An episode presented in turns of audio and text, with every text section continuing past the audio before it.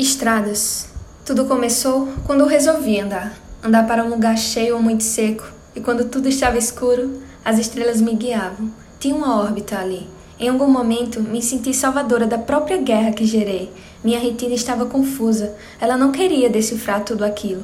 Quanto mais eu me perdia, mais me tentava achar em um vasto de sentimentos e razões, uma mistura de ossos, músculos e articulações, sem alma alguma. Eu via pessoas indo e voltando, algumas tinham osteoporose e eu tinha medo de me esbarrar e acabar piorando.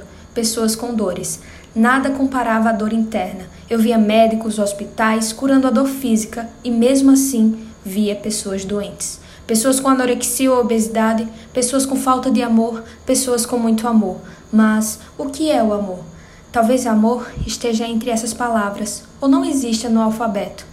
O amor é vergonhoso ou muito esperto. Ele é pequeno ou muito imenso. Ele é você. Você que está ouvindo isso. Você é o amor.